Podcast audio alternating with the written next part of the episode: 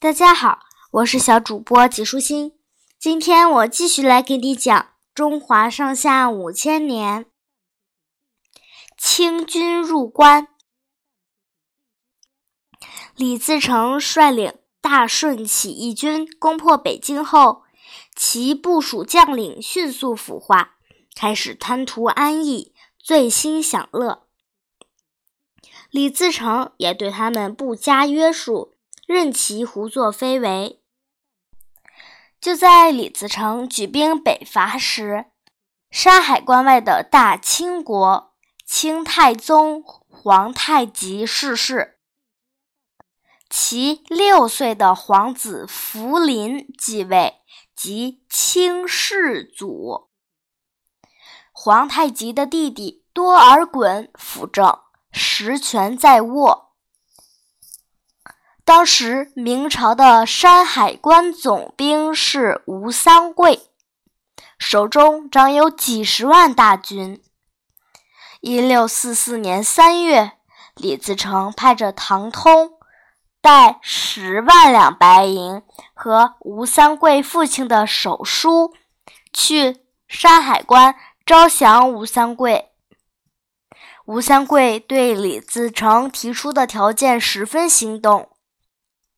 领着大军赴北京归顺，走到半路时，恰好遇到从吴府中逃出的仆人。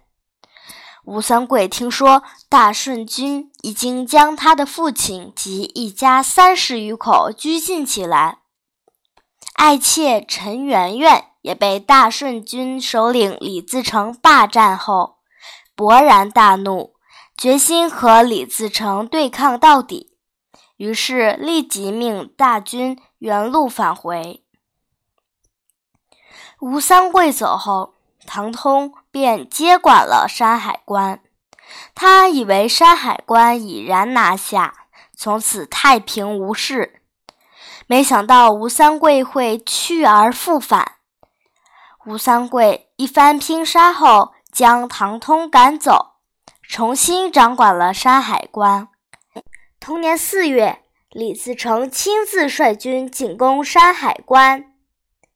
为了稳定军心，表明自己的忠君之心，吴三桂在山海关内披麻戴孝，为死去的崇祯皇帝摆设灵堂。他自知手里的兵力不能与李自成的军队相抗衡，于是派部将杨坤。郭云龙去请求清廷出兵相助。杨郭二人在瓮后拜见多尔衮，并将吴三桂的求援书奉上。吴三桂的求援让多尔衮意识到夺取中原的大好时机来了，于是决心趁乱进攻北京。他给吴三桂回信写道。本王答应你的请求，愿意帮你击退强敌。但明朝已亡，我誓将中原纳入囊中。如果将军归顺我大清，事成后必封你为王。几天之后，李自成、多尔衮各率精锐部队进攻山海关。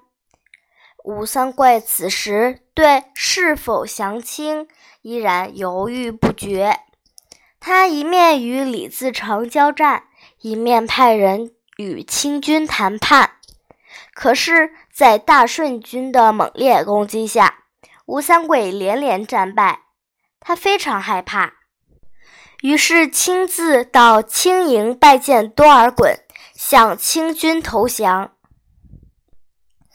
多尔衮高兴地对吴三桂说：“你现在马上回去率军与李自成交战，让你的士兵都肩系白布作为标志。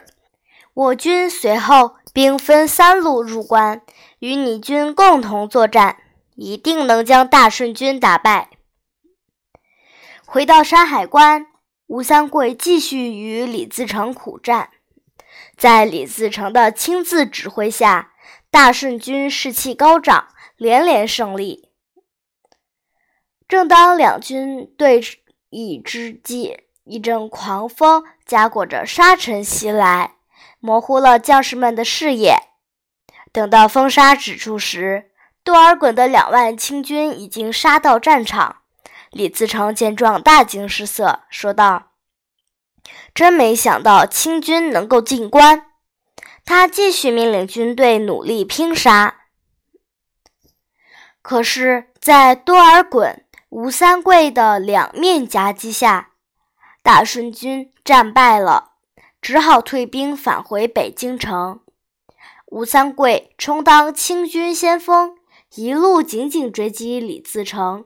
大顺军损失惨重，多尔衮非常兴奋，立即在山海关举行授爵仪式，封吴三桂为平西王。四月二十九日，李自成在北京举行登基大典，但由于清军进逼，他不得不刚登基就匆忙弃城而逃。五月初二，多尔衮领兵占领北京，明朝的文武百官们纷纷归营。多尔衮在护卫的簇拥下，由朝阳门入城，直奔紫禁城。为了笼络人心，多尔衮表示要为明朝官民报仇雪恨，彻底消灭农民军，并为崇祯帝设立灵堂致祭。虽然占据了北京城，多尔衮依然要面对众多强敌。当时，李自成虽然退出了北京，却依然具有陕西、甘肃、山西、河南和河北的一些州县。张献忠的大西政权具有四川、南京的明朝官员拥立朱由崧为帝，南方各省。仍奉他为明朝正统。面对如此险峻局面，多尔衮采取先全力攻打农民军的战略。一六四四年年底，清军攻占李自成大顺政权所在地西安。次年五月，李自成不敌清军，在湖北战败。同时，多铎率领的清军攻占了南京。并一路挥师向南，攻占杭州。一六四六年，张献忠也被清军击败。